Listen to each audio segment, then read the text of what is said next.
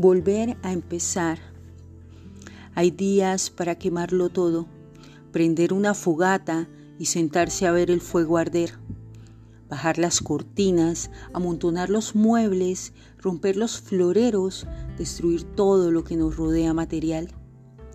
Días en que deseamos quedar sin nada, ser de verdad nadie es con actitud de tomarse a sí mismo hasta el último sorbo, morderse los labios y llorar y llorar.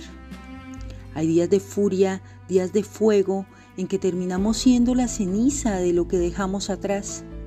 Días para destruir nuestra casa como si se tratara de nuestro cuerpo, golpear las paredes para tratar de encontrar la esencia y la respuesta para estar aquí.